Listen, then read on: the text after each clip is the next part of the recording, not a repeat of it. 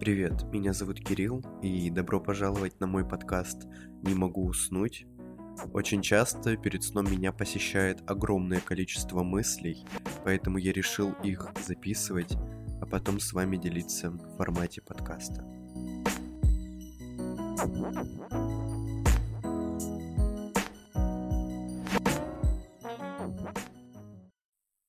Сразу хочется немного извиниться, потому что ощущение, что половину подкаста я буду говорить, половину этого выпуска я буду говорить э, с заложенным носом, может быть, я еще буду с охрипшим голосом, но да ладно. Я и так уже записываю этот выпуск второй раз. Сегодня хотел бы с вами поговорить о чтении, о том, что я читаю, как часто, и о своем отношении к этому процессу. И перед каждым выпуском, да, добро пожаловать только во второй выпуск, я объясняю, почему выбрал именно эту тему. Так вот, я решил знакомиться с творчеством Пелевина, и когда пару недель назад я ехал в Ласточке, то начал читать его «Утопию снув» или «снав», я не совсем понимаю, как правильно прочитать это слово. И где-то на 15 странице я понял, что читаю книгу с закрытыми глазами. То есть я просто начал дремать. Было сложно читать, потому что я вообще ничего не понимал. И на днях перед сном я думал, стоит ли мне продолжать читать, потому что желания вообще уже никакого не было. И что будет, если я не продолжу читать? И в итоге я вышел вообще на размышления о чтении. Кто-то скажет, Кирилл, я не читаю книги. А я отвечу, а кто сейчас вообще говорит про книги? То есть природа чтения, она сильно изменилась. Общество, технологии, все изменилось. И вынужденно наш подход к чтению принял какие-то новые формы, чтобы приспособиться к другому образу жизни. Вопрос только в том, к лучшему это или к худшему. Хотя книги нам дают, конечно, новые идеи, разжигают дискуссии и подробно исследуют различные темы, одна и та же информация все-таки может быть представлена в различных форматах. То есть как раз вы сейчас слушаете подкаст, получаете информацию, можно читать книги, можно читать статьи, можно вообще смотреть лекции, получать информацию можно различными способами. Получается, что форматов получения информации несколько. И возникает вопрос, а все ли эти форматы хорошие? И если продолжить вот эту мою логическую цепочку, то я прихожу к мысли, если не все форматы хорошие, то все, кто не читает книги, глупые. Короче, объясняю, что я имею в виду и почему тут пропустил несколько мыслей. То есть у нас есть несколько форматов, и, скорее всего, не все они хорошие.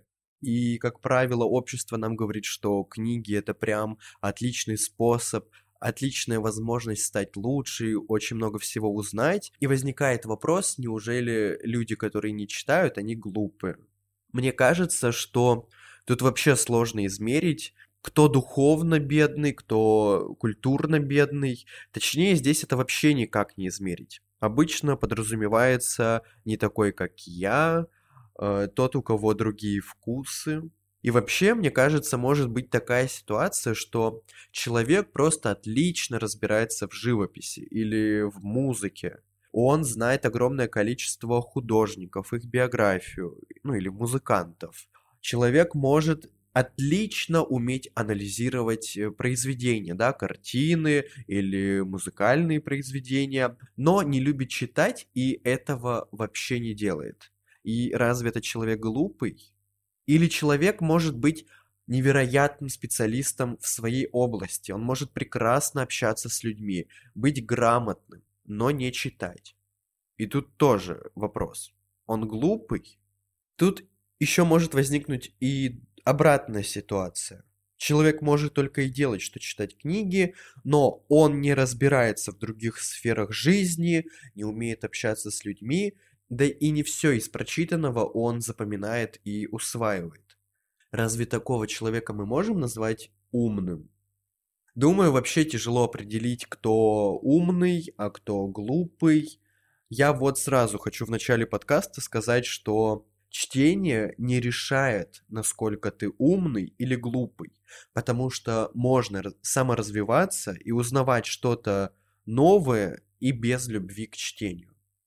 Я где-то читал, вот это мое любимое, где-то кто-то когда-то я увидел, что длительность внимания современного человека составляет всего несколько секунд. Я буду сейчас говорить как бабка, но развивается клиповое мышление. Но в этом нет ничего удивительного, так же как и нет ничего плохого. Потому что мы живем в информационном изобилии. То есть информации вокруг нас больше, чем мы можем ее прочитать. Она заваливает нас со всех сторон, что мешает нам воспринимать даже то, что мы уже прочитали. У нас, так скажем, выработался механизм отсеивания ненужного. Сейчас владельцы сайтов могут делать так называемые тепловые карты, которые показывают, на каком участке страницы пользователи задержались дольше всего. Эти карты, конечно, отличаются в зависимости от сайта, но на всех есть одна такая интересная закономерность. Чем дальше в текст, тем меньше интерес к чтению. Это происходит э, следующим образом. То есть сначала пользователь заходит на сайт, пролистывает до конца страницу, чтобы оценить объем. Те, кого объем отпугнул, просто глазами просматривают страницу в поисках ответов э, на свои вопросы. Полностью текст практически никто не читает. Исключение это, конечно, блоги, которые людям интересны. Так если людям не хватает усидчивости и желания прочитать всего лишь страницу сайта, о каких книгах может вообще идти речь? Современному человеку психологически трудно воспринимать большие объемы контента здесь хочется обратиться, так скажем, к моему опыту. То есть, когда я вижу интересные статьи, точнее, я определяю, что эта статья может мне понравиться по заголовку, я перехожу на сайт, и первым делом я не пролистываю до конца страницу, но я начинаю читать и наблюдаю за ползунком. Если ползунок быстро как бы перемещается вниз, то понимаю, что текста не так много, и я как бы дочитаю, все окей. Но если ползунок очень и очень медленно двигается, хотя я уже как бы, кажется, довольно много прочитал, то я понимаю, что, скорее всего, я эту статью не дочитаю, или я ее брошу на полпути, так скажем, либо я вообще продолжу читать ее на следующий день. Поэтому нежелание читать книги – это следствие развития интернета и технологий, а не низкой образованности. Здесь, конечно, еще важно отметить, что значительную роль играет не количество прочитанных книг, а их качество. Потому что бульварное чтиво не делает человека ни образованным, ни культурно развитым, ни духовно развитым. И, вероятно, в мире найдется не так много людей, которые вообще никогда ничего не читали. Поэтому можно, наверное, выделить э, несколько рангов чтения. Например, ранг чтения вывесок и, не знаю, слов на заборе, ранг чтения сообщений и, может, твиттера, ранг чтения легких статей на неглубокие темы, и сюда, наверное, еще входят блоги, ранг чтения бульварных романов и психологической популистики, ранг чтения приключенческих и фантастических произведений, и, наверное, последний – это ранг чтения классических, философских и научных трудов. Одни книги читать и понимать труднее, чем другие, потому что для этого нам э, нужна какая-то подготовка, нужно прилагать больше усилий. А есть такие книги и статьи, которые как фастфуд. То есть они кажутся такими вкусными, интересными, привлекательными, но в итоге они просто отвлекают и расслабляют. Всегда нужно внимательно относиться к тому, что именно человек читает, чем он наполняет свой внутренний мир и как он меняется под влиянием прочитанного, каков вообще его внутренний мир. И только проанализировав все это, можно понять, что из себя представляет человек. Но здесь, конечно, еще и не только, наверное, это к книгам относится, мне кажется, также можно и про музыку сказать, и про фильмы, которые смотрит человек, потому что вся эта культурная сфера, она формирует наше и мировоззрение, и вообще нас как личность. есть такие вызовы, типа прочитать энное количество книг за неделю, за месяц, за год. И буду честным, на этот Новый год я ставил себе цель прочитать 24 книги за, ну, за весь год. Получается, я должен был читать по две книги в месяц. И мне некоторые люди сказали, что идея как бы так себе, потому что куда важнее читать и понимать, а не читать ради галочки и цифр. С одной стороны, Вообще, мне кажется, это здорово, что у тебя есть какая-то цель, и ты стараешься находить время, силы и возможность, чтобы прочитать, чтобы добиться поставленной цели. А с другой стороны, мне кажется, что кто-то, кто поставит себе такую цель и не дойдет до нее, он расстроится и, может, вообще перестанет читать. Сейчас я немного отошел от своей цели, я немного отстаю, где-то на две или на три книги. Но я все равно стараюсь выделять время на чтение. По 10 минут, по 10 страниц в день. Но за месяц таким образом можно осилить одну книгу на 300 страниц. Ну, мне кажется, средняя такая художественная книга, она как раз где-то 200-300 страниц. Мне кажется, что из маленьких кирпичиков строится что-то большое. Лучше я буду читать по 10 страниц каждый день, лучше я буду читать по 5 страниц каждый день, чем это будет 0 каждый день. Я очень люблю читать, но в детстве я практически ничего не читал. Хотя нет, нет, я вру, потому что в детстве-то я как раз читал, а потом, когда я перешел а, в среднее и в старшее звено, я вообще ничего не читал. Я помню, что в детстве родители нас отпускали с братом одних в библиотеку, то есть мы вдвоем, э, вообще маленькие, ходили в библиотеку, брали книги, сами их выбирали, э, потом приносили их э, домой, читали, если они какие-то были порванные, мы еще их э, самостоятельно подклеивали, относили обратно, брали новые, то есть э, так все время продолжалось. Конечно, больше всего мне нравилось читать Гарри Поттера, и мне кажется, я прочитал все части и все книги из этой серии, и, наверное, даже не по одному разу, раза по три, по четыре, реально очень много. Мне это очень нравилось. А потом, когда я перешел в среднее звено в школе, в старшие классы, то я вообще ничего не читал. И школьной программы я, наверное, осилил только «Герой нашего времени» и «Преступление и наказание». И то я их читал не в течение учебного года, а летом и зимой, когда лежал в больнице. То есть мне просто было нечем заняться, и я читал эти произведения. А невероятная любовь к чтению, мне кажется, появилась только после переезда от родителей. Я стал прям очень много времени проводить за книгами, мне кажется, я довольно Относительно, все относительно, поэтому относительно много я читаю. Я обожаю проводить время в книжных магазинах, покупать кучу книг, их читать или не читать. И вообще, мне кажется, если я где-то буду проходить рядом с книжным, с огромной вероятностью я туда зайду. У меня даже свидания были в книжных магазинах.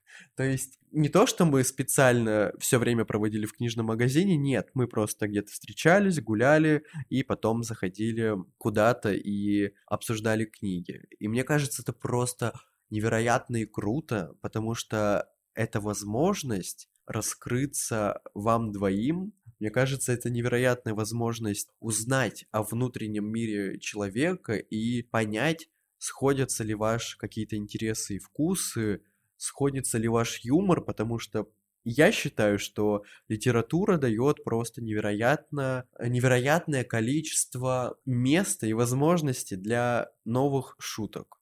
Поэтому я сразу понимаю, мой человек или нет, когда я предлагаю на свидание, слушай, а может мы зайдем в книжный? Очень смешит, когда старшее поколение говорит, что молодежь не читает. Тут я вообще готов поспорить, устроить дебаты, дискуссии, потому что я так не считаю. Когда я еду в общественном транспорте, то я сижу один с книгой, ну, если я беру с собой книгу, и вообще я за все время когда пользовался общественным транспортом, я ни разу не видел, чтобы кто-то сидел и читал. Когда я еду на большие расстояния, я тоже не вижу, чтобы кто-то сидел с книгой и ее читал. Я никогда не видел взрослых людей, которые бы просто сидели и читали книгу. Этим летом мы с мамой были в Петербурге, и мы жили прям очень-очень рядом с э, довольно известным книжным магазином. Нам всего нужно было, наверное, идти минуты 4-5. Наверное, раза три мы туда точно заходили за наше недельное путешествие. И когда мы ходили, я маме всегда... Ну, я просто несколько раз маме сказал, смотри, Здесь только одна молодежь. Здесь нет взрослых людей. То есть с консультантом разговаривают только молодые. Книги смотрят только молодые. Вообще в магазине находятся только молодые люди. Это школьники, студенты, а, я не знаю, люди до 30 лет. Может, они и старше, но выглядят примерно вот на, на этот возраст. Не было ни одного довольно взрослого и пожилого человека. А если они заходили, то они просто шли за открытками. То есть никто из них не выбирал себе книги. И я просто маме сказал, если тебе кто-то еще скажет, что молодежь не читает, то у тебя перед глазами прямо сейчас отличный пример. Мне вообще кажется, что чтение уже как несколько лет снова вошло в моду. Конечно, это благодаря всем вот этим суперпродуктивным ребятам, которые читают в день по три книги и, я не знаю, очень много всего еще делают. Но в любом случае, мне кажется, это здорово, что чтение бумажных книг, оно остается актуальным. В идеале мы могли бы читать без перерыва в течение нескольких часов подряд. При мягком освещении, без каких-либо отвлекающих факторов. Но, к сожалению, большинство из нас не имеют такой возможности. Мне кажется, что если кто-то не любит читать, то он скорее всего, может, не нашел своего писателя или свой жанр. Есть же столько всего. То есть не стоит бояться быть ветреным и искать себя и свое чтиво. Не обязательно же читать только классическую литературу. Не обязательно же читать только Достоевского и Толстого. Есть поэзия, пьесы, детективы, научпоп, комиксы, автобиографии. Нужно просто брать, читать а если не нравится, то бросать и искать что-то новое. Это просто мое мнение, и когда человек говорит, что я не люблю читать, я просто думаю, что ты читал, и всегда получаю какой-то ответ, типа, ну вот, в школе там пытался прочитать какую-то классическую литературу, и как-то мне не зашло. И я думаю, ну блин, есть же столько всего, столько всего интересного, непонятного, умного, глупого, здесь воздушные кавычки, и просто нужно начать. Ну, вдруг понравится. Меня еще привлекает чтение такой интересной штукой. После просмотра последнего эпизода какого-то шоу или, не знаю, сериала, мы чувствуем какую-то необходимость поделиться своими мыслями, идеями, мнениями с другими людьми. И возникает вопрос, а почему с книгами мы не можем делать то же самое? То есть, если ты только закончил читать книгу, которая тебе понравилась, поделись ею с кем-нибудь, кому она тоже может понравиться. Или если кто-то с похожими вкусами рекомендует тебе книгу, почему бы не проверить ее? Можно вообще писать свои мысли или цитаты в блоге, можно пойти в книжный клуб. Мне кажется, это моя такая небольшая заветная мечта, это записаться в книжный клуб, принимать участие в выборе книги, потом читать эту книгу, потом идти навстречу и обсуждать, потому что, наверное, что-то я все равно, точнее, это здесь не наверное, а прям наверняка. Я многое пропускаю, а, когда читаю, что-то не замечаю, может, я не так глубоко изучаю биографию автора и не понимаю какие-то отсылки. И мне кажется, что при обсуждении с другими людьми все становится яснее и понятнее. Плюс ты просто делишься своими эмоциями. Даже если книга тебе не понравилась в итоге, ты просто можешь нажаловаться, что я впустую потратил время. Переживание схожего опыта с помощью книг помогает нам сблизиться с другими людьми, создавая ощущение, похожее на совместное путешествие или просмотр одного и того же фильма.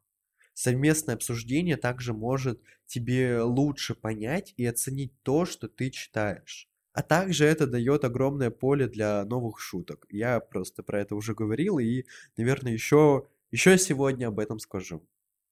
Как же правильно читать книги? И вообще, есть ли это правильно? Мне кажется, что по-любому, вот точно нужно читать книги так, как тебе нравится и как тебе комфортно. И так, как хочется. Могу просто дать несколько советов, чтобы этот процесс, так скажем, приносил какое-то удовольствие. И у тебя не было желания бросить чтение, только открыв книгу. Первое – это начинай с предварительного ознакомления. Лучше сначала ознакомиться с книгой в целом, прочитать сопроводительные тексты, изучить оглавление, просмотреть сам текст. Вот для художественной литературы, мне кажется, здесь стоит еще добавить изучить биографию автора, потому что многие писатели любят оставлять какие-то отсылки, или ты хотя бы понимаешь, почему именно эту тему поднимает автор в своем произведении. Второй пункт. Проверить, сможешь ли ты понять книгу.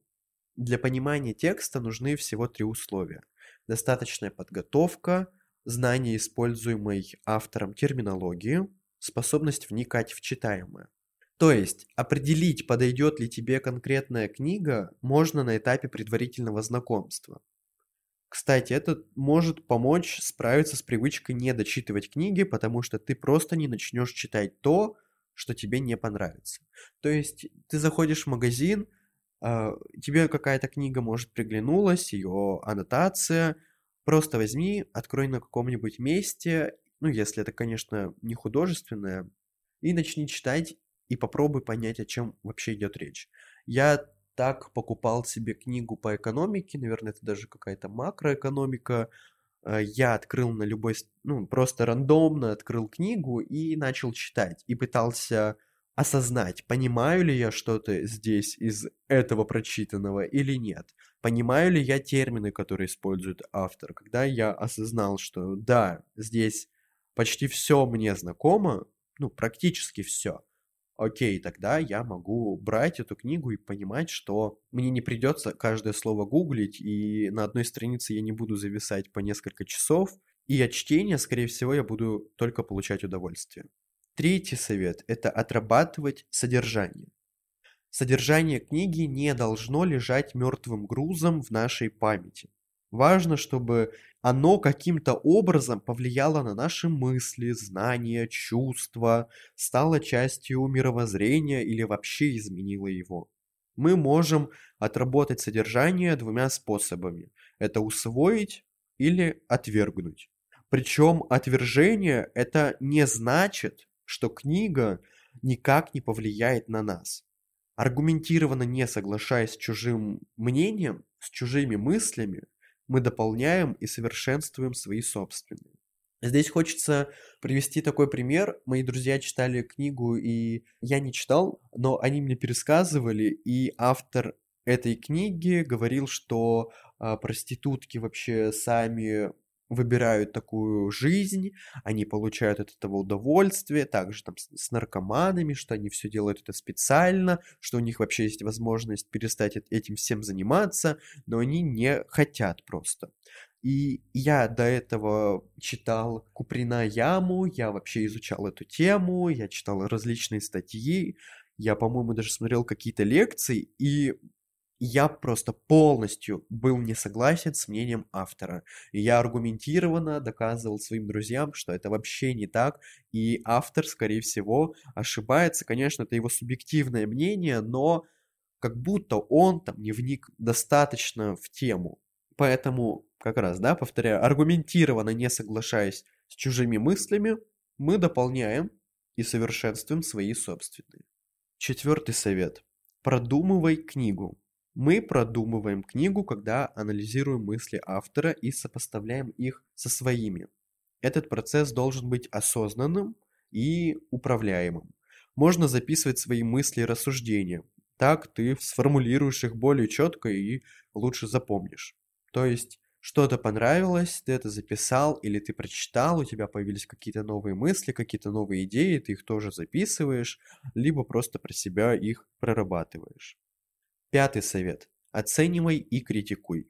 критиковать и оценивать книги, конечно, довольно сложно, а если они еще написаны выдающимися авторами, то можно подумать, кто я вообще такой, чтобы давать свою оценку, или автор, конечно, признанный, но пишет, конечно, полную чушь.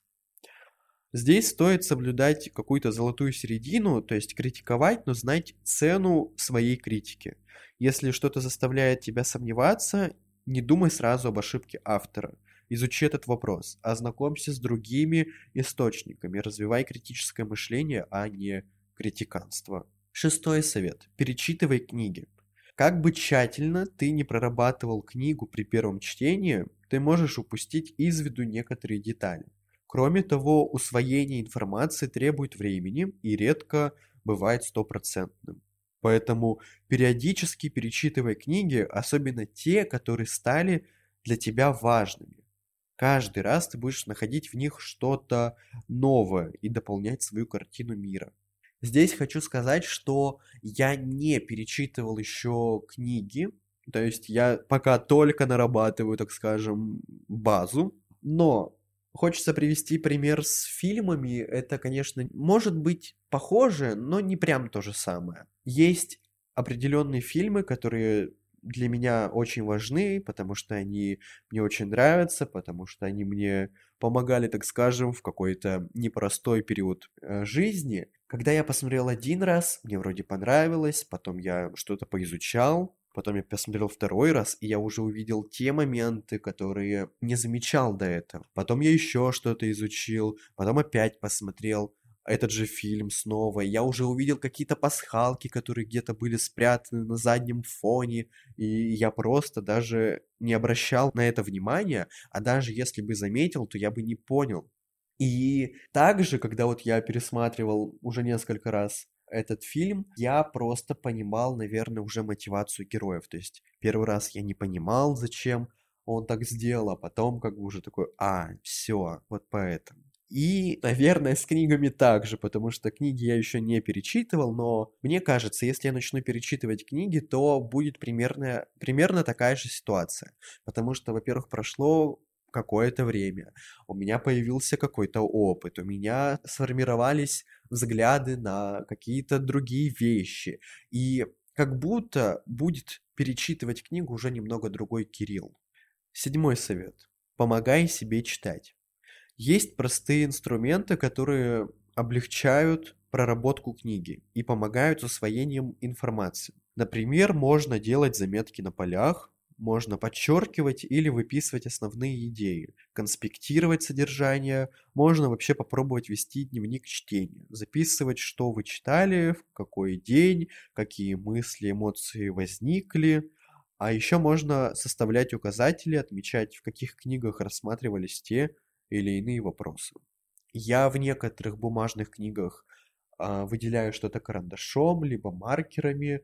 Художественные произведения, как правило, я в заметке себе выписываю цитаты, которые мне безумно понравились, и которые мне запали в душу, и я понимаю, что это та самая цитата, когда я сразу не беру телефон, чтобы записать эти слова, и я просто читаю дальше, и если у меня в голове возникает мысль, что нет, запиши, ты потом пожалеешь, если не запишешь, я такой, окей, значит, это довольно интересная, довольно важная мысль. Если я читаю нон-фикшн, я делаю заметки и связываю их с другими мыслями, создавая свою, так скажем, базу знаний.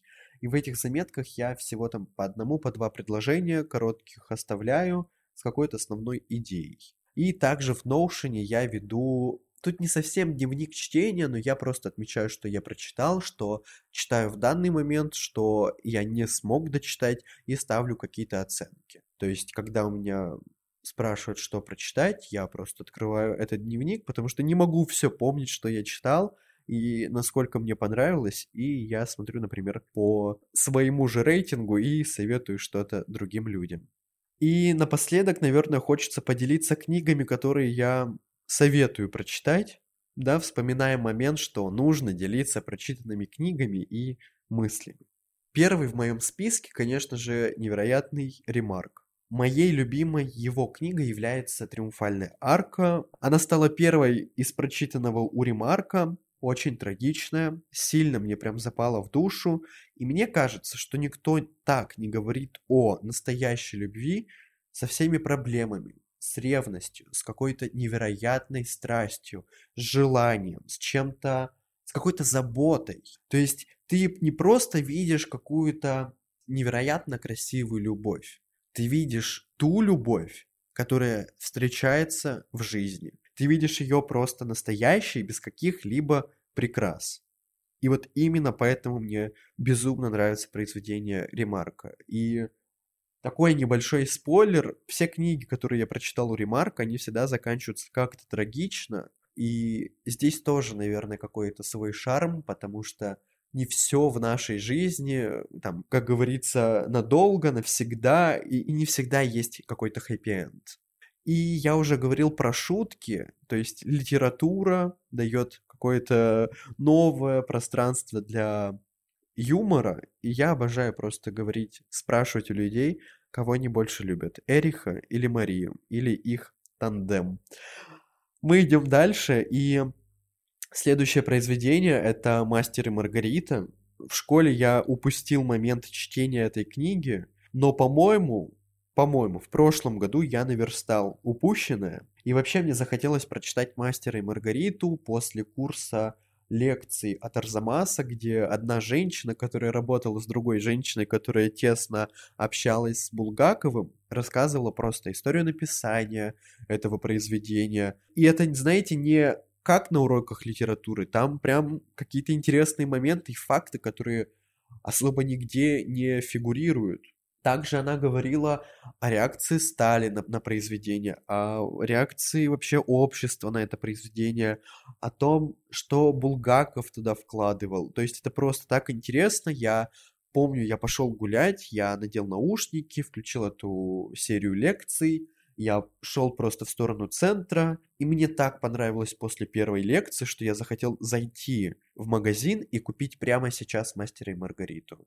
И я так и сделал, я купил, я пошел обратно и продолжил слушать серию этих лекций, и мне просто безумно понравилось, и потом я еще прочитал саму книгу.